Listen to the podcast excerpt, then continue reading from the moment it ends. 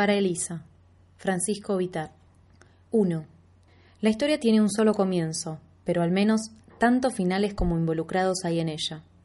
Por involucrados entendemos aquellos personajes o personas transformados directamente por la acción, y cuando hablamos de transformación nos referimos a un cambio tanto interior como externo. Es mediante la historia que dichos personajes o personas dieron con un plano verdadero, pero por entonces todavía oculto de su personalidad, aunque para hacerlo debieran destruir a otra persona. No hablamos, por ejemplo, de la amiga de Lisa, que le confió el número de Reno como técnico de computación por hablar poco y cobrar barato. Personajes como este determinan de alguna manera a los protagonistas, pero aquí ni siquiera tienen un nombre. No, si ampliamos la influencia de la acción al más remoto de los anillos concéntricos, corremos el riesgo de incluir al mundo. Toda historia en sus consecuencias compromete al mundo entero. 2. Los protagonistas son dos, Elisa y Reno, y en menor grado de importancia el primer amor de Elisa, alguien que dará con su nombre más adelante y por una coincidencia algo extraña, como toda coincidencia. Y si bien la historia se construye a partir del punto en que los tres se cruzan, otra coincidencia, terminará exactamente en el punto donde el lazo entre ellos se desintegra. En un principio, entonces, ambos, Elisa y Reno, tienen la misma edad, y la tendrán a lo largo de la historia. La misma edad, 32 años. Incluso él es cuatro meses mayor. Sin embargo, cuando se conocen, Elisa ya es una mujer, pero Reno no es un hombre todavía. Esos meses de diferencia, aunque se trate de una diferencia mínima, juegan en contra de Reno le ha explicado Elisa a manera de una gracia. Él nació en enero, el mes de la dispersión y el descanso, y esa fue la primera imagen que recibió del mundo. Ella, en cambio, nació a fines de mayo, en épocas de recogimiento y reflexión. Por eso es que se ha recibido de profesora en artes y hace años que da clases en la escuela secundaria. Reno no entiende el chiste, o en todo caso no se ríe. Ella no se molesta por repetirlo. No es la inteligencia el rasgo de él que le ha interesado, es solo que Reno, con sus cautelosas pero constantes apariciones, no ha permitido que ella lo olvidara. Con todo, no es suficiente, y ambos lo saben. Elisa continúa con su vida de siempre como si nada, o muy poco, hubiera cambiado.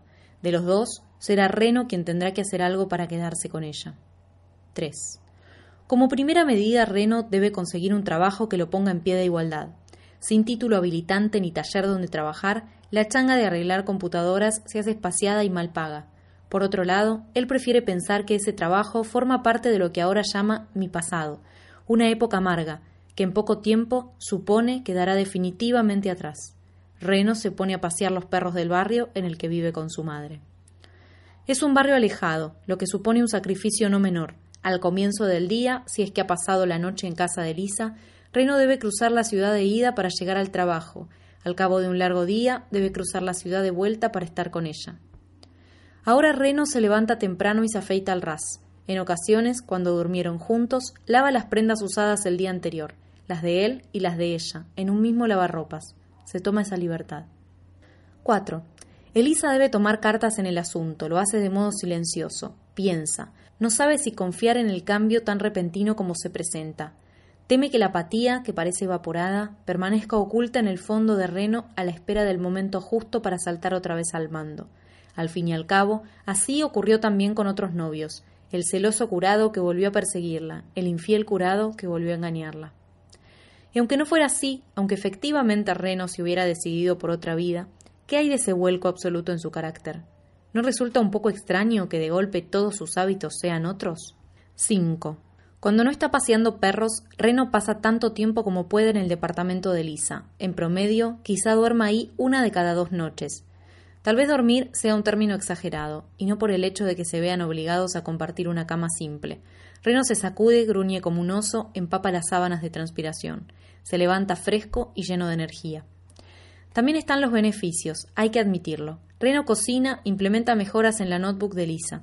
Ahora la computadora está en perfectas condiciones y es posible que sus propias habilidades informáticas, las de Lisa, hayan mejorado, incluso sin que ella lo note. Con todo, los límites están claros. Él no tiene una llave, lo que significa que no se queda en la casa mientras ella no está. 6.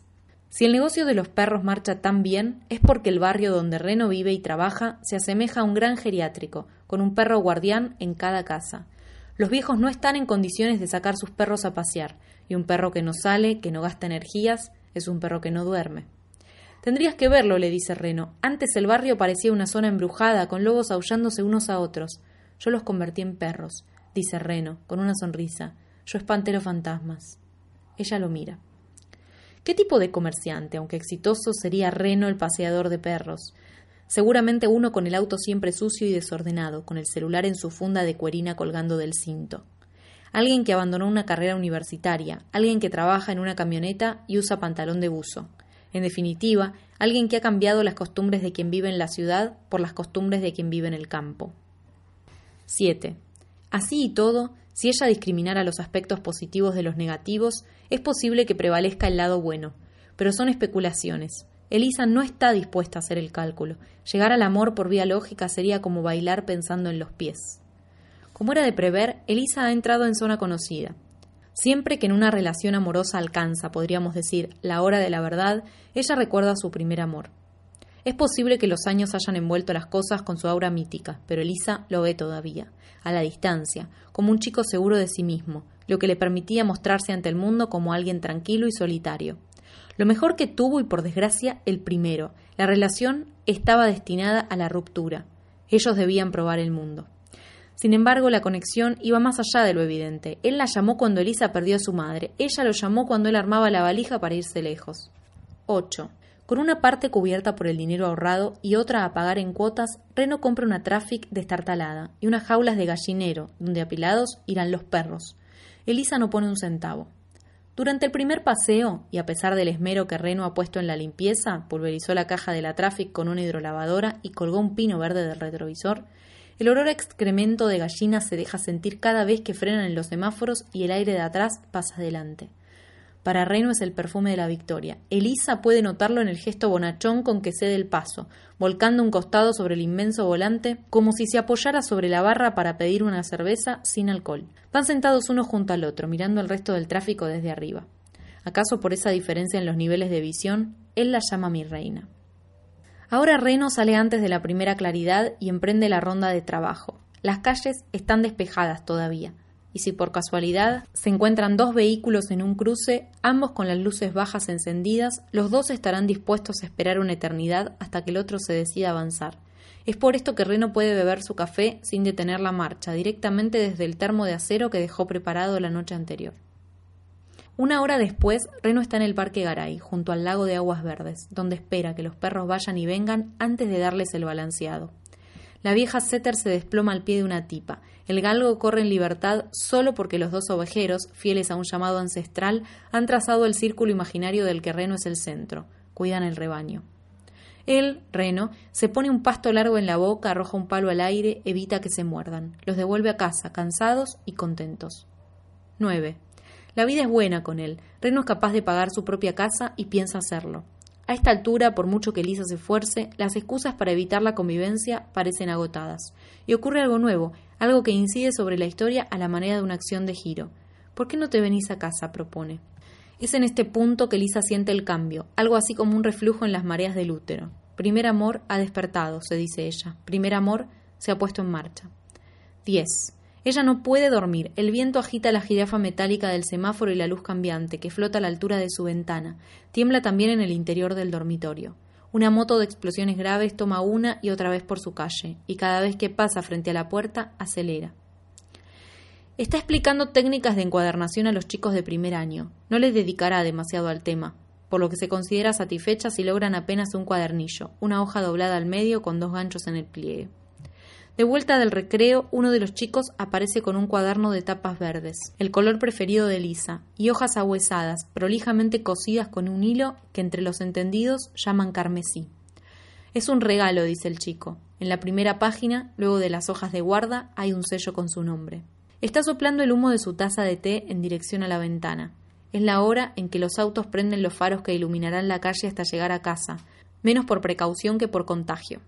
Reno no ha vuelto todavía y el departamento está en silencio.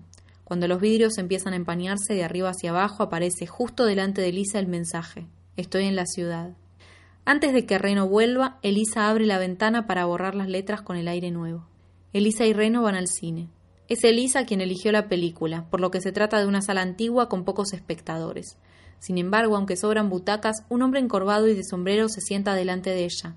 Reno protesta, pero el otro no se da por aludido. De hecho, se acomoda aparatosamente en su lugar una y otra vez.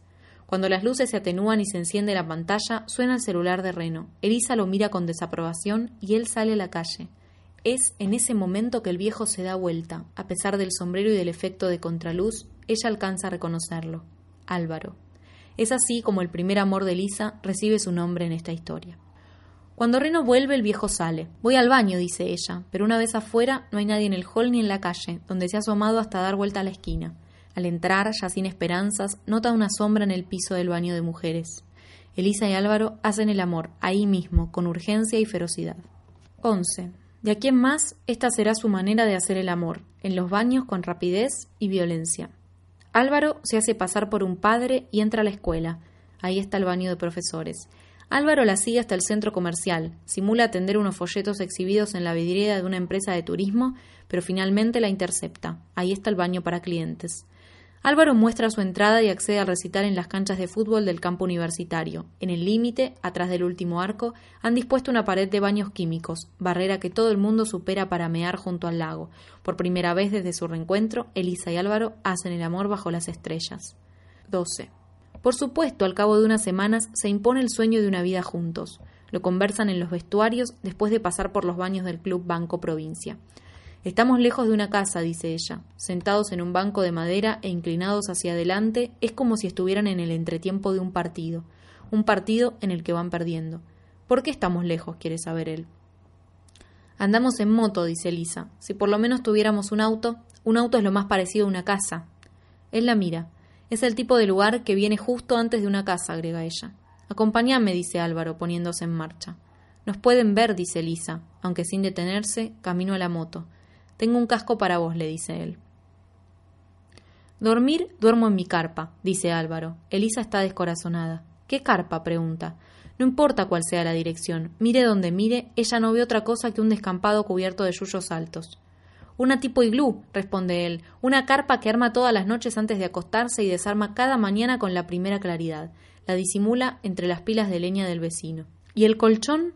No hay colchón. Él ha supervisado el terreno y conoce las zonas blandas. ¿Y las frazadas? No hay frazadas. Álvaro calienta el interior de la carpa con el ir y venir de su propia respiración. Comer, come lo que encuentra por la calle, en los tachos de los parques, en los contenedores del centro comercial.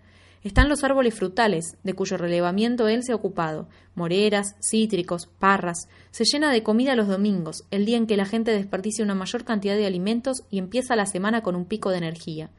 Ella se asombraría de la cantidad de comida que descarta la gente. ¿Y el terreno? ¿No teme que lo echen? Acá es donde vamos a vivir, dice Álvaro. El terreno será nuestro. 13. Elisa se el amor al menos dos veces por día, con dos hombres distintos.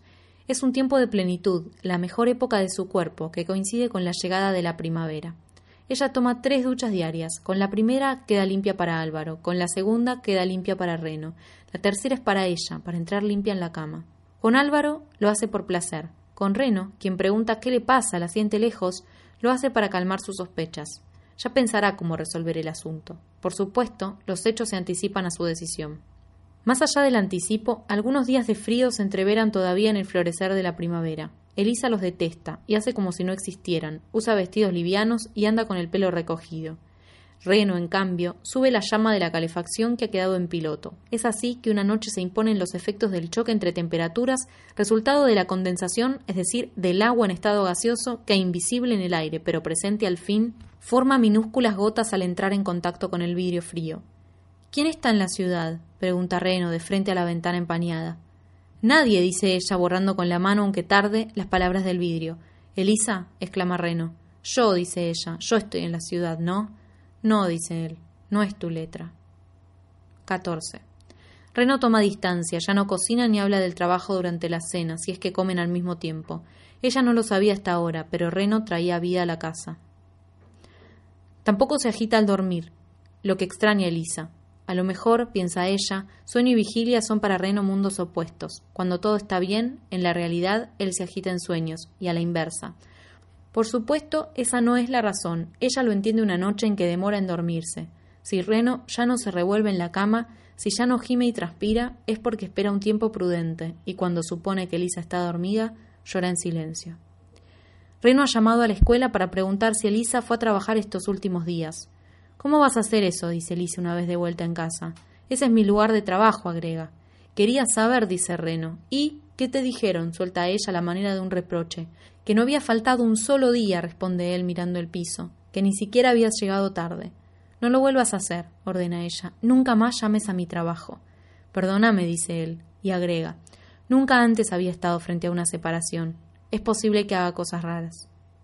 En pocos días la ciudad se ha convertido en su campo de acción, le ha confesado Elisa. No tiene a nadie más a quien contárselo y necesita hablar con alguien. Cuenta que se ha fijado en los colectivos de la línea que ella suele usar, aunque para tomar contacto con su ruta debiera desviarse del camino que lo lleva hasta el parque. Reno pasa por la terminal de micros y atiende a las despedidas, se demora en la puerta de los teatros, mira los bancos de plaza, pensados para una capacidad de dos personas adultas. Sin importar la hora, sale a ver cuándo un motor late más de lo necesario en la puerta de su casa. Esta madrugada, ella sigue desde la ventana su trayecto hasta la traffic. Reno ya no lleva su termo de café ni se preocupa por cambiarse de ropa. Su barba está larga de nuevo. Se ha puesto las zapatillas de un pisotón, sin desatarlas. Se trata de una versión de Reno que ella no conocía y no tiene por qué conocer. No tiene nada que ver con el chico apático que entró a casa en un principio para arreglar su computadora. Es la fase que se deja ver una única vez en un hombre, justo antes del final de una relación. Es ahora, en este mismo punto, que si no se resistiera, Elisa podría amarlo. Pero la acción está lanzada hacia adelante, y no hay nada que pueda detenerla.